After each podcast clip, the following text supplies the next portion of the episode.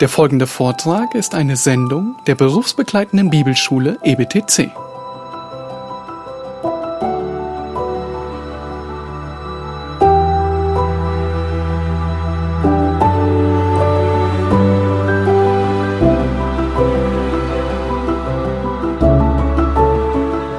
In der Regel sehen wir Menschen meist nur das fertige Ergebnis von gewissen Dingen und wir sehen meistens nicht die Einzelheiten.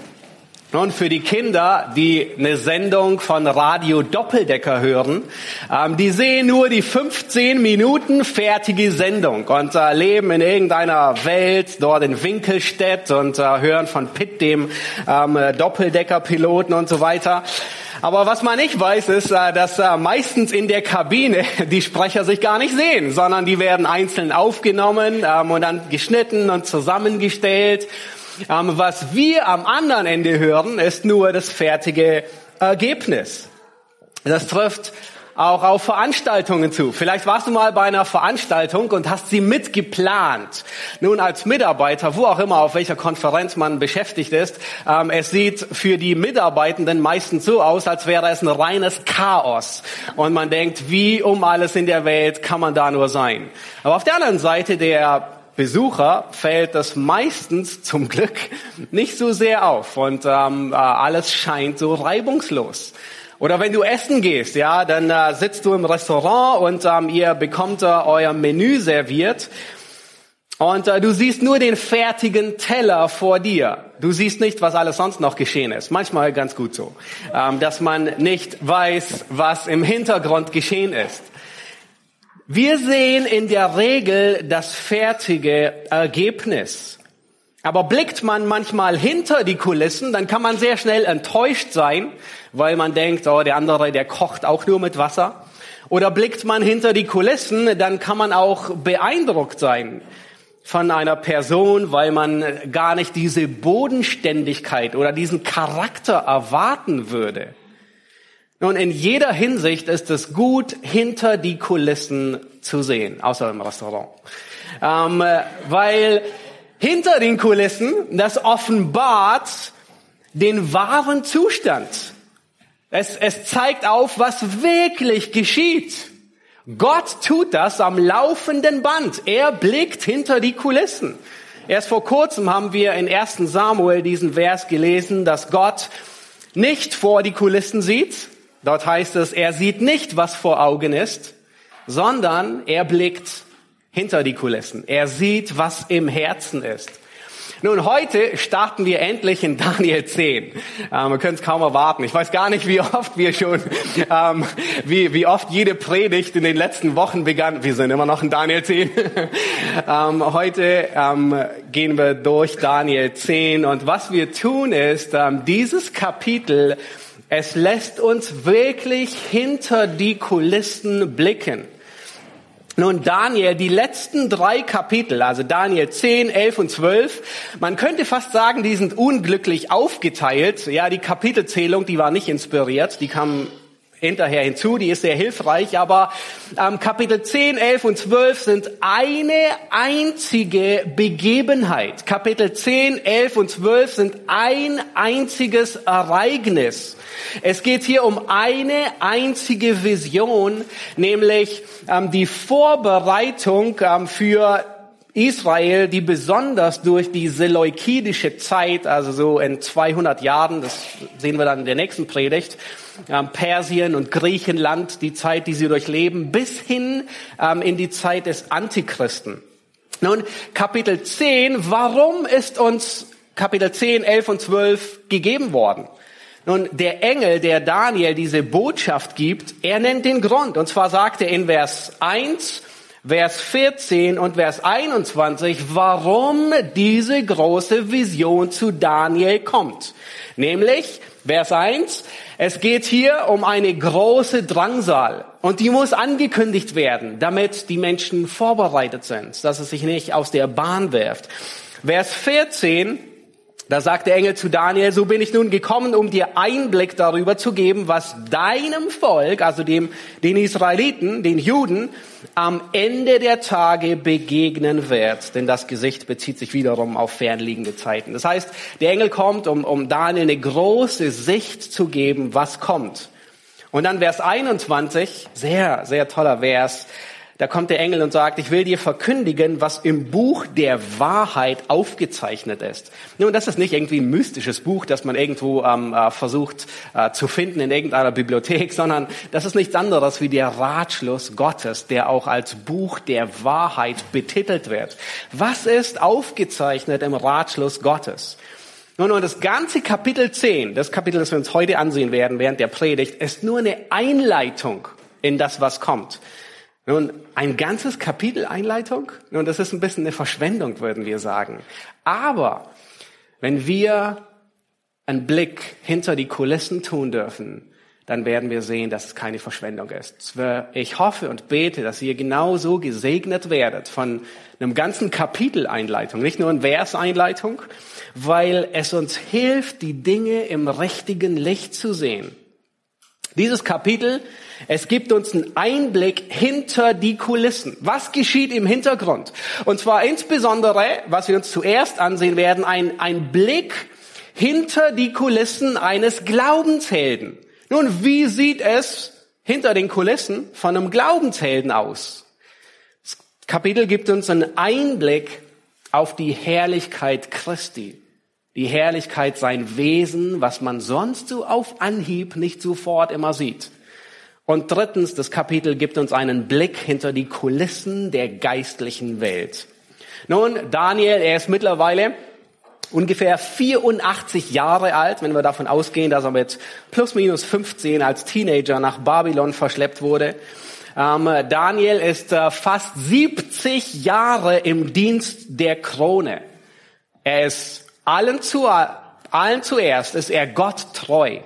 Und das führt dazu, dass er auch dem König treu ist, Loyalität zeigt, 70 Jahre Dienst.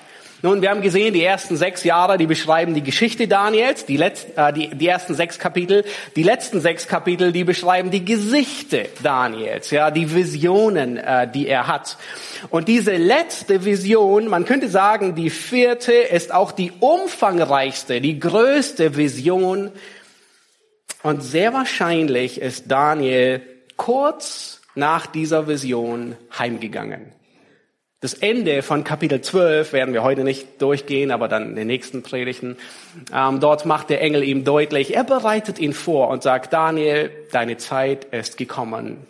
Bereite dich vor, du wirst nicht nur heimgehen, sondern du wirst den sehen, den du in diesem Kapitel siehst. Das ist so faszinierend. Er sieht den verherrlichten Christus. Und in wenigen Wochen vermutlich wird er ihn nicht nur in einer Vision sehen, sondern von Angesicht zu Angesicht. Er ist zu Hause angekommen. Nun, schlagt bitte Daniel Kapitel 10 auf. Wir werden das ganze Kapitel durchlesen, um einen Überblick zu bekommen. In diesem Kapitel, Daniel ist sehr wahrscheinlich, vermutlich geschäftlich unterwegs, wir wissen es nicht. Er ist am Fluss Hidekel, Vers 4 sagt uns das. Das ist der Fluss Tigris in Persien. Und zwei Engelwesen, auf zwei Engelwesen stoßen wir in diesem Kapitel. Nun, wir sehen einmal einen Mann, der in Leinen gekleidet ist und uh, hört gut zu, wenn wir durchs Kapitel durchlesen, wie er beschrieben wird. Und ich bin sicher, ihr kennt die Beschreibung. Sie ist fast eins zu eins, sieht Daniel das, was Johannes später in Offenbarung 1 sieht. Ihr erinnert euch, Johannes auf der Insel Patmos, er ist am Tag des Herrn im Geist und er hört eine gewaltige Stimme, er dreht sich um und was er sieht, ist exakt das, was Daniel hier sieht. Es macht deutlich, dass Christus sich nicht verändert. Er ist derselbe. Und dann begegnet uns in diesem Kapitel ein zweiter Engel. Das ist der Engel, der die meiste Zeit äh, mit Daniel redet, der Daniel stärkt, ähm, der, der äh, ihn berührt, der ihn anspricht. Sein Name wird nicht genannt, aber offensichtlich ist dieser Engel, spielt er in der Liga der Erzengel mit, weil ähm, es wird immer erwähnt, dass er mit Michael ähm, äh, einhergeht und ihm zur Seite ist und Michael ihm hilft und so weiter. Ähm, und es wird Bezug genommen auf Daniel 9, auf die Vision vor drei Jahren. Und sehr wahrscheinlich ist es der Erzengel Gabriel. Aber sein Titel, sein Name wird nicht explizit erwähnt in diesem Kapitel, sondern es wird einfach Bezug darauf genommen. Nun lasst uns Kapitel 10 lesen. Ähm, das ganze Kapitel 10 bis Kapitel 11, Vers 1. 11, äh, Vers 1 gehört gewisserweise auch noch äh, mit dazu. Im dritten Jahr des Kyros, des Königs von Persien, wurden dem Daniel, der Belsatzar genannt wird, ein Wort geoffenbart. Und dieses Wort ist wahr und handelt von einer großen Drangsal und er verstand das Wort und bekam Verständnis für das Gesicht. In jenen Tagen trauerte ich Daniel drei Wochen lang. Ich aß keine leckere Speise und Fleisch und Wein kamen nicht über meine Lippen, auch salbte ich mich nicht, bis die drei Wochen um waren. Aber am 24. Tag des ersten Monats befand ich mich am Ufer des großen Stromes, das ist der Hidekel. Und ich hob meine Augen auf und schaute und siehe, da stand ein Mann in Leinwand gekleidet und die Lenden mit Gold von Upas umgürtet. Und sein Leib war wie ein Topas und sein Angesicht strahlte wie der Blitz und seine Augen wie Feuerflackeln. Seine Arme aber und seine Füße sahen aus wie leuchtendes Erz und der Klang seiner Worte war wie das Tosen einer Volksmenge. Und ich, Daniel, sah die Erscheinung allein. Die Männer aber, die bei mir waren, sahen die Erscheinung nicht. Doch befiel sie ein so großer Schrecken, dass sie flohen und sich verbargen. Und ich blieb allein zurück und sah die große Erscheinung. Es blieb aber keine Kraft in mir und mein Aussehen wurde sehr schlecht und ich behielt keine Kraft. Und ich hörte den Klang seiner Worte. Als ich aber den Klang seiner Worte hörte, sank ich ohnmächtig auf mein Angesicht zur Erde nieder. Und siehe, eine Hand rührte mich an, so dass ich mich zitternd auf meine Knie und meine Hände stützen konnte. Und er sprach zu mir, Daniel, du viel geliebter Mann, achte auf die Worte, die ich jetzt zu dir rede und nimm deine Stellung ein, denn jetzt bin ich zu dir gesandt. Und als er dieses Wort zu mir redete, stand ich zitternd auf. Da sprach er zu mir, fürchte dich nicht, Daniel, denn vom, vom ersten Tag an, da du dein Herz darauf gerichtet hast zu verstehen und dich vor deinem Gott zu demütigen, sind deine Worte erhört worden. Und ich bin gekommen um deiner Worte willen. Aber der Fürst des Königreichs Persien hat mir 21 Tage lang widerstanden. Und siehe, Michael, einer der vornehmsten Fürsten, ist mir zu Hilfe gekommen, so dass ich dort bei den Königen von Persien entbehrlich war. So bin ich nun gekommen, um dir Einblick darüber zu geben, was deinem Volk am Ende der Tage begegnen wird. Denn das Gesicht bezieht sich wiederum auf fernliegende Tage. Da er nun mit diesen Worten zu mir redete, schlug ich meine Augen zur Erde nieder und blieb stumm. Und siehe, da rührte einer, der den Menschenkindern gleich war, meine Lippen an, und ich öffnete meinen Mund, redete und sprach zu dem, der vor mir stand, mein Herr, Wegen dieser Erscheinung haben mich Wehen überfallen und ich habe keine Kraft behalten. Und wie könnte ein Knecht dieses meines Herrn mit diesem meinem Herrn reden? Und nun ist keine Kraft mehr in mir und der Atem ist mir ausgegangen. Da rührte mich der, welcher einem Menschen glich, nochmals an und stärkte mich. Und er sprach, fürchte dich nicht, du viel geliebter Mann. Friede sei mit dir. Sei stark, ja, sei stark. Und als er so mit mir redete, wurde ich gestärkt. Und ich sprach, mein Herr, rede, denn du hast mich gestärkt. Und er sprach, weißt du, warum ich zu dir gekommen bin? Nun will ich wieder hingehen und mit dem Fürsten von Persien kämpfen. Sobald ich aber ausziehe, siehe, so kommt der Fürst von Griechenland. Doch will ich dir verkündigen, was in dem Buch der Wahrheit aufgezeichnet ist. Und kein einziger steht mir mutig bei, gegen jene als nur euer Fürst Michael. Auch ich stand ihm im ersten Jahr Darius des Meders bei, um ihn zu stärken und ihm zu helfen. Das war Kapitel 9. Nun, das ist ein langes Kapitel, ein großartiges Kapitel. Aber ich möchte, dass ihr euch Vers 2 und Vers 4 hinschaut, weil das ist die Einleitung. Dort heißt es in Vers 2, in jenen Tagen trauerte ich Daniel drei Wochen lang. Und dann heißt es am 24. des Monats. Daniel, er trauert und er isst drei ganze Wochen keine genüsslichen Speisen. Das heißt leckere Speisen, wahrscheinlich Kuchen, wir wissen es nicht, aber alles Gute so. Er, er entsagt sich, er hält sich zurück von Fleisch und von Wein.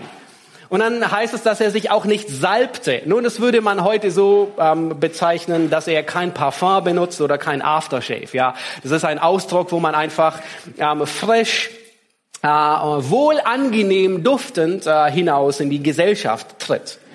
Nun, diese drei Wochen, die sind im ersten Monat. Was war im ersten Monat bei den Israeliten los? Am zehnten Tag. Da feierten sie in der Regel das Passafest. Nee, vom 14. bis zum 21. Und diese drei Wochen ist die Zeit, vor, während und nach dem Passa der Israeliten. Nun, es war eigentlich eine Zeit von großer Freude, bis auf den Aspekt, dass sie keinen Sauerteig in ihren Häusern haben durften, aber ein, eine Zeit, wo sie sich erinnern an die Errettung und an die zukünftige Errettung. Es ist eine Zeit, an der sie sich erinnern an die Treue Gottes und die Fürsorge. Das ist eine fröhliche Zeit, eine Zeit, wo, wo gefeiert wird. Nun, und Daniel, er trauert Warum trauert er? In, in einer Zeit, die eigentlich von Feiern gekennzeichnet ist. Das hebräische Wort, das beschreibt sogar nicht nur ein ganz normales Trauern, sondern ein richtig tiefes, tiefes Grämen und Trauern. So sehr wie Jakob damals trauerte um seinen Sohn Josef. Erinnert ihr euch, als, als ihm gesagt wurde, dass sein Sohn Josef zerrissen wurde? Nun, das ist dasselbe Wort. So tief hat er getrauert. So tief wie David getrauert hat, als ihm gesagt wurde, dein Sohn Absalom ist tot. Erinnert ihr euch? Er wollte nicht mal mehr herauskommen und seinen Helden Hallo sagen und sie begrüßen. Das ist so eine tiefe Trauer. Nun, was ist der Grund, dass Daniel so trauert? Ich meine, erst vor zwei Jahren hatte Kyros den Befehl gegeben, den Tempel wieder aufzubauen. Ähm, die Gefangenschaft, die hat ein Ende genommen. Alle Juden durften zurück nach Israel. Und Kyros, er beschenkt sie sogar so sehr, dass er alle Tempel, die Nebukadnezar gefangen weggeführt hat, alle Geräte fein säuberlich kategorisiert, gibt er zurück und schickt sie zurück und sagt, baut euren Tempel. Dessen nicht genug. Er befiehlt sogar, dass man den Juden, die zurückgeht, dass man sie großzügig ausstattet mit Gold, Silber, Vieh und Gütern, und zwar großzügig. Also unglaublich. Nun, davon lesen wir in Esra 1 bis 3. Die Juden, die kehrten zurück. Esra 3, Vers 4 beschreibt, dass sie das Laubhüttenfest feiern. Ein riesengroßes Fest. Sie setzen die Leviten zum Tempeldienst wieder ein. Unglaubliches lange nicht mehr geschehen. Und sie legen sogar das Fundament für den Tempel. Esra 3, Vers 6. Und als sie das Fundament legen, nun wahrscheinlich nicht betoniert, irgendwelche Quadersteine, aber das war ein Tag, nicht nur des Spatenstiches, sondern wo das Fundament schon fertig war, wo sie dermaßen gefeiert haben, dass man den Schall in über Jerusalem bis in die entfernten Dörfer gehört hat. Und es war ein gemischter, ein gemischter Schall. Ihr erinnert euch vielleicht, es gelesen zu haben. Es war Weinen mit Freude vermischt. Freude, dass der Tempel steht. Weinen von der Generation, die den alten Tempel noch kannten. Und dachten, oh, der hat auch nicht die leiseste Hauch derselben Herrlichkeit. Aber immerhin, es ist das Fundament eines Tempels. Nun sind das nicht gute Nachrichten? Warum trauert Daniel? Ich meine, alles geht vorwärts. Es sollte nicht so bleiben. In Esra 4, wenn wir in Esra 4 weiterlesen, dann wird berichtet, dass die Widersacher der Juden, das waren die ausgesiedelten Assyrer, die später auch als die Samariter bekannt waren. Das waren die Feinde Israels. Sie wollten mit dabei sein, aber die Israeliten sagten, ihr seid keine Juden, ihr habt keinen Anteil an uns. Und sie machen ihnen das Leben schwer. Kein Wunder, dass sie später so verhasst sind die Widersacher der Juden, mit allen Mitteln wollen sie den Tempelbau verhindern. Und die Juden, sie lassen sich einschüchtern, sie hören auf zu bauen. Nun während dieser Zeit, da ähm, Weissagen und Wirken zwei Propheten, Gott schickt Haggai und Zacharia. Und es ist sehr wahrscheinlich, es ist so gut möglich, dass Daniel im Frühjahr davon gehört hat. Und vermutlich haben Boten ihm, die gekommen sind, haben ihm gesagt, wie es in Jerusalem aussieht. Der Tempelbau ist stagniert. Und Daniel ist vollkommen erschüttert. Er ist, er ist, er, er trauert so sehr wie um, um einen Sohn, ähm, der gestorben ist. Hier bekommen wir einen Blick hinter die Kulissen dieses Glaubenshelden. Was macht ihn froh? Nun, wenn Gottes Werk voranschreitet. Was macht ihn traurig? Wenn Gottes Werk stagniert. Er ist jemand, der das Reich Gottes über alles andere gesetzt hat. Er trauert, weil der Tempelbau stagniert. Und zwar richtig trauert er. Er trauert, weil das Reich Gottes, die Reich Gottes Arbeit aufgehört hat. Sie, sie geht nicht weiter. Und er ist sehr erstaunlich, wie er damit umgeht. Seht ihr seine erste Reaktion? Was ist seine erste Reaktion? Nun, vielleicht wäre die erste Reaktion von einem von euch oder so, eine Beschwerde zu schreiben, ähm, zurückzuschreiben oder einen offenen Brief an die Leiter von Jerusalem. Wieso seid ihr solche Waschlappen, solche Weicheier? Habt ihr keinen Gott, habt ihr kein Gottvertrauen? Warum lasst ihr euch einschüchtern? Ja, vielleicht würde das der eine oder andere schreiben. Aber nein, er, Daniel tut es nicht. In Vers 12, da sagt der, der Engel sogar, dass er sich in diesen drei Wochen gedemütigt hat. Das heißt, was Daniel tut, ist, er hört, er trauert und er demütigt sich. Ich meine, er hatte nicht notwendig, sich zu demütigen. Ich meine, die anderen mussten sich demütigen.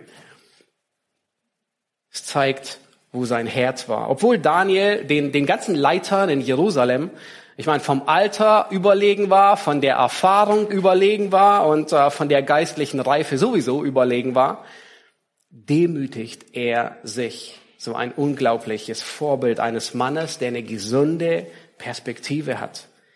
Er ärgert sich nicht, dass die Leviten eingeschüchtert werden.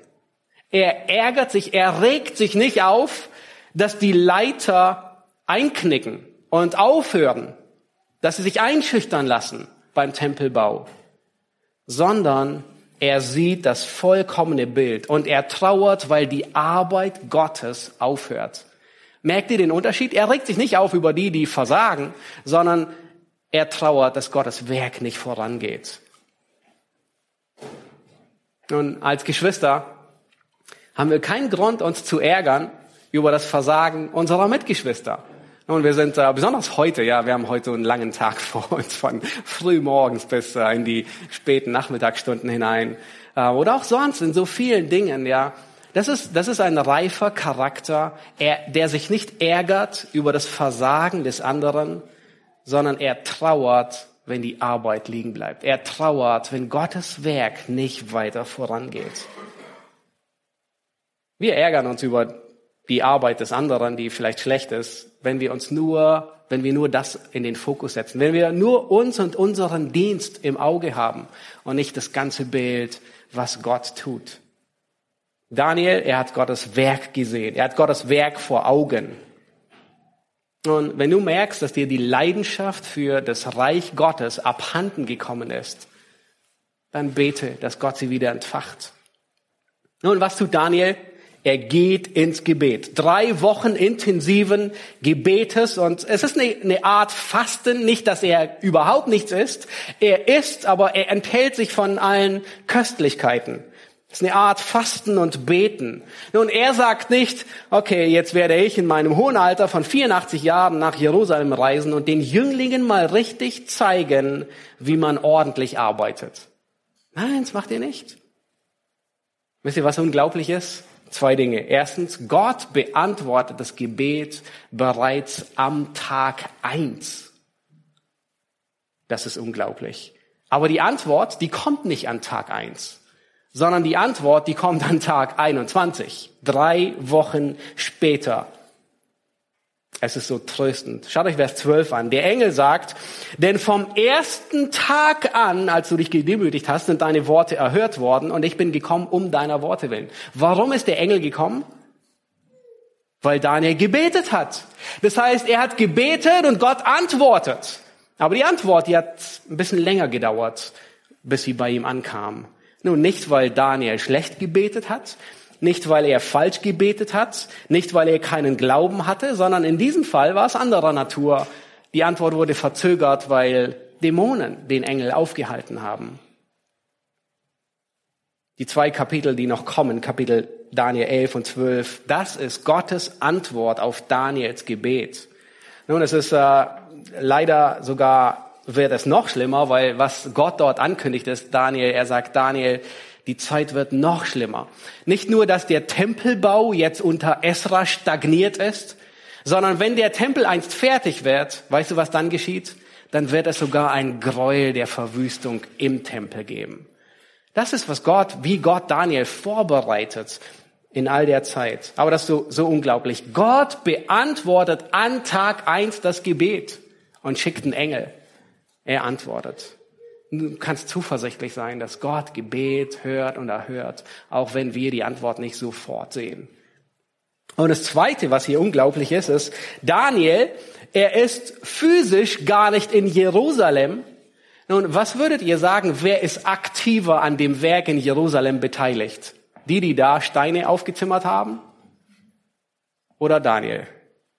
Nun, ich würde dazu neigen zu sagen, Daniel war aktiver an dem Werk in Jerusalem beteiligt, obwohl er dort gar nicht war. Er war weit weg entfernt, ein, zwei Monate Reisen entfernt. Er war nicht dabei, als sie das Fundament gegossen haben. Daniel, er ist nicht zurück nach Jerusalem mitgegangen. Nun, den Grund wissen wir nicht. Wir wissen nicht, warum er nicht zurückgegangen ist. Aber offensichtlich erkennt Daniel seine Begabung und er sieht, meine Begabung ist nicht in Jerusalem.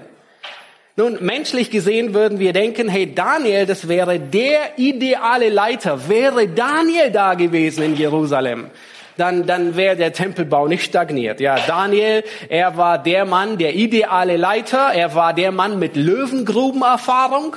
Ähm, er war der Mann, der sich nicht einschüchtern lässt. Er kannte den Tempel von früher.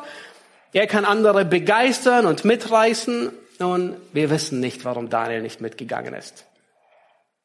Er wäre sicherlich gerne da gewesen. Könnt ihr euch vorstellen, wie gerne Daniel mit eigenen Augen den, das Fundament gesehen hätte? Für das er so gebetet hat in Daniel 9. Könnt ihr euch vorstellen, wie gerne Daniel dort gewesen wäre und die Leviten gehört hatte im Singen und mitgesungen hätte in Jerusalem? Oh, es gäbe nichts lieber, was er getan hätte, wie dort zu sein. Aber offensichtlich war es nicht seine Berufung, dort zu sein. Gott hatte eine andere Aufgabe für ihn vorgesehen und Daniel erkennt sie und er nimmt sie an. Und vielleicht wünschst du dir manchmal eine andere Aufgabe, dort zu sein, wo was geschieht da zu sein, wo gearbeitet, geschwitzt wird, wo Gottes Reich gebaut wird. Aber nur nebenbei, ab 9 Uhr wird hier auch Gottes Reich gebaut, auch wenn es nicht danach aussieht. So zwischen 9.30 Uhr, 9 Uhr und 10.30 Uhr. Überall, wo du arbeitest, wird Gottes Reich gebaut. Auch nachher, nach 15 Uhr oder wann auch immer wir heute schließen. Und ähm, wird unten im Keller die Treppen runter Gottes Reich gebaut. Ja, manchmal denken wir, oh, ich wäre viel lieber irgendwo anders. Ja, Vielleicht gehen dir diese Gedanken auch durch den Kopf. Vielleicht würdest du lieber auf dem Missionsfeld eine neue Sprache lernen, und, um Menschen von Jesus zu erzählen. Geht dir das manchmal durch den Kopf? Und das Einzige, mit dem du dich rumschlägst, sind die Vokabeln ähm, von Englisch von deinen Kindern. Das ist die neue Sprache, die du lernst. Ähm, vielleicht denkst du manchmal, du würdest lieber Wäsche im Dschungel waschen im Fluss und von Dschungelkindern umgeben sein. Und stattdessen bist du von morgens bis abends von deinen eigenen Dschungelkindern umgeben und denkst, das wäre hoffentlich anders. Vielleicht würdest du lieber mit einer Missionsstation funken und Arzneimittel bestellen. Aber das Einzige, was du bestellst, sind Schulbücher bei Amazon. Ähm, vielleicht denkst du, ich wäre viel lieber im Missionsflugzeug und würde da sitzen und Abenteuer erleben. Und stattdessen ist äh, dein Abenteuer die Familienkutsche, wenn du die Kids von A nach B chauffierst und das einzige gefährliche Abenteuer ist, wenn dir jemand die Vorfahrt nimmt. Nun, so manchmal neigen wir dazu zu denken, oh, wenn wir nur woanders wären, ja, dort, wo wirklich etwas los ist. Aber weißt du was? Du kämpfst immer an vorderster Front, egal wo du bist. Ob du dort bist und im Busch Wäsche wäscht oder Arzneimittel über Funk bestellst. Das ist genauso erste Front wie hier erste Front zu dienen, hingegeben zu sein, ob im Ausland oder im Inland. Auch wenn du physisch nicht dort bist, und wir haben gerade, wir haben in der Woche die, die Gebetsanliegen über, ähm, über Hotseas verteilt. Auch wenn du physisch nicht in Simbabwe bist, kannst du in Simbabwe in der ersten Reihe mitkämpfen. Wie? Indem du das tust, was Daniel tut. Er betet, er ist mit dabei, auch wenn er tausende von Kilometern weit entfernt ist. Du kannst weit weg sein und dennoch an vorderster Front für das Reich Gottes mitkämpfen. Und Daniel, er tut es. Nun, beim, beim Studieren dachte ich, man könnte wirklich sagen, Daniel, er betet, dein Reich komme. Aber er kannte das Gebet noch gar nicht. Das Vaterunser war noch nicht da. Aber es ist genau das, was aus seinem Herzen entspricht. Obwohl er es noch nie gehört hat.